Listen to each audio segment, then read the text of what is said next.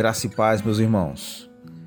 não sei se você sofre disso, se você, como eu, já teve a ilusão de que você é autossuficiente. A sabedoria cultural de nossos dias, ela busca aumentar a confiança e o desempenho promovendo a autossuficiência. Você pode. Queremos desesperadamente ter o que é preciso para atender às demandas de nossos sonhos, de nossas vontades e desejos e também de nossas responsabilidades. Os cristãos vão reconhecer que esse pensamento desloca Deus, tira Deus de cena, mas somos mais influenciados pela lógica da autossuficiência do que nós admitimos. Essa influência ela é agravada quando deixamos de perceber que a autossuficiência é uma palavra de código para o orgulho, é um sinônimo para o orgulho.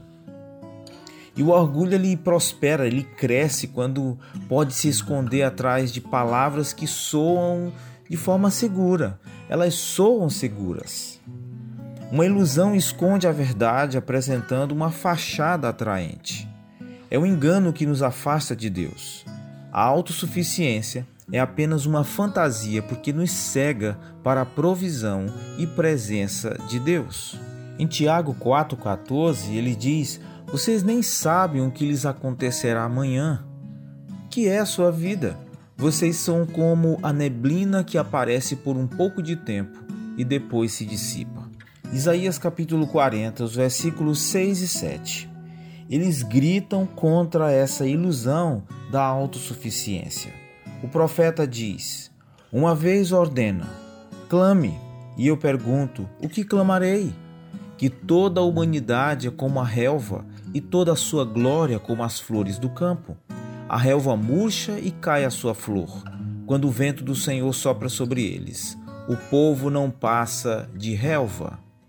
Você já pensou que a sua vida é como uma névoa que aparece por um tempo e depois desaparece? Ou que a sua vida e a minha vida é como uma grama seca? É assustador e humilhante considerar nossa total falta de força e recursos à parte de Deus, à parte de Cristo. Nós somos criados dependentes e pecaminosos por natureza.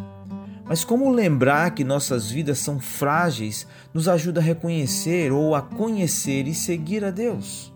Ver a nossa fragilidade nos ajuda de duas maneiras. Vemos que a autossuficiência é realmente uma ilusão e vemos que Deus deseja nossa dependência diária e radical. Não somos autossuficientes e Deus não quer que pensemos que somos. Deus quer que vejamos a sua generosa provisão e aprofundemos a nossa confiança nele todos os dias. Quando paramos de olhar para nós mesmos em busca de plenitude e começamos a olhar para Deus em busca de Sua graça e força, nós nos tornamos seguidores, discípulos que demonstram mais claramente o poder e a bondade incomparáveis de nosso Salvador. Abundam, irmãos, a nossa mente e vem à nossa mente as imagens bíblicas da loucura da autossuficiência. Veja Nabucodonosor, por exemplo. Suas palavras arrogantes de autossuficiência ainda estão em sua boca quando a palavra do Senhor vem contra ele em punição, é o que está em Daniel 4, de 30 a 33. Nabucodonosor ignora totalmente as mãos de Deus em levá-lo ao poder e dar-lhe habilidade e recursos. Ou você pode considerar o apóstolo Pedro. O Senhor Jesus claramente profetiza a negação de Pedro, mas Pedro afirma ousadamente duas vezes que ele nunca faria tal coisa. Está em Mateus 26, de 32 a 35. Pedro tem a capacidade de estragar tudo porque ele confia em si mesmo e ele procura seus próprios recursos para se manter firme. Isso nos lembra, irmãos, pessoas que arrogam com suas bocas a sua autossuficiência de que pessoas que louvam a si mesmas falando de suas próprias obras, de suas próprias conquistas. Há alguns lembretes, irmãos, das dádivas e bênçãos de Deus. Além das Escrituras, Deus construiu lembretes diários nos ritmos de nossas vidas mesmo. Esses ritmos confrontam essa ilusão de que podemos lidar com a vida sozinhos. Você precisa de ar para respirar que você não produziu?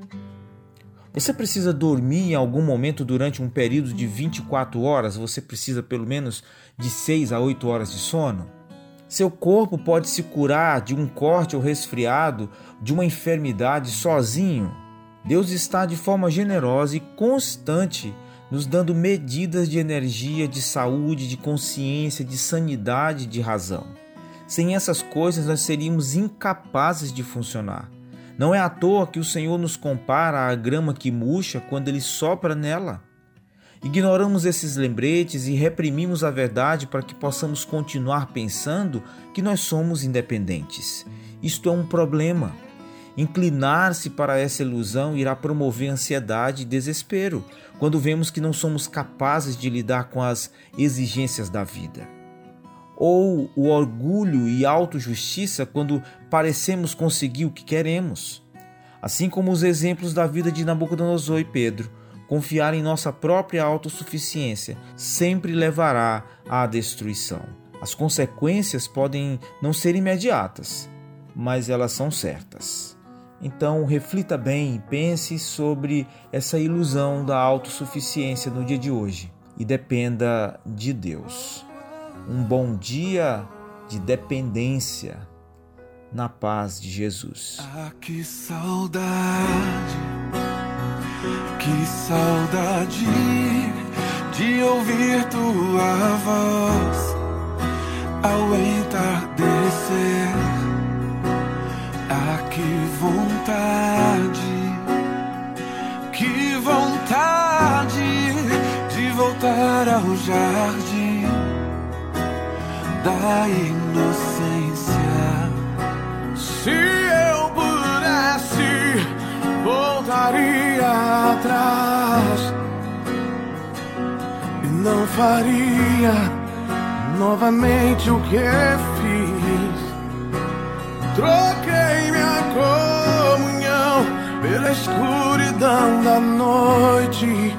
Em trevas tornei os meus dias. Que saudade, que saudade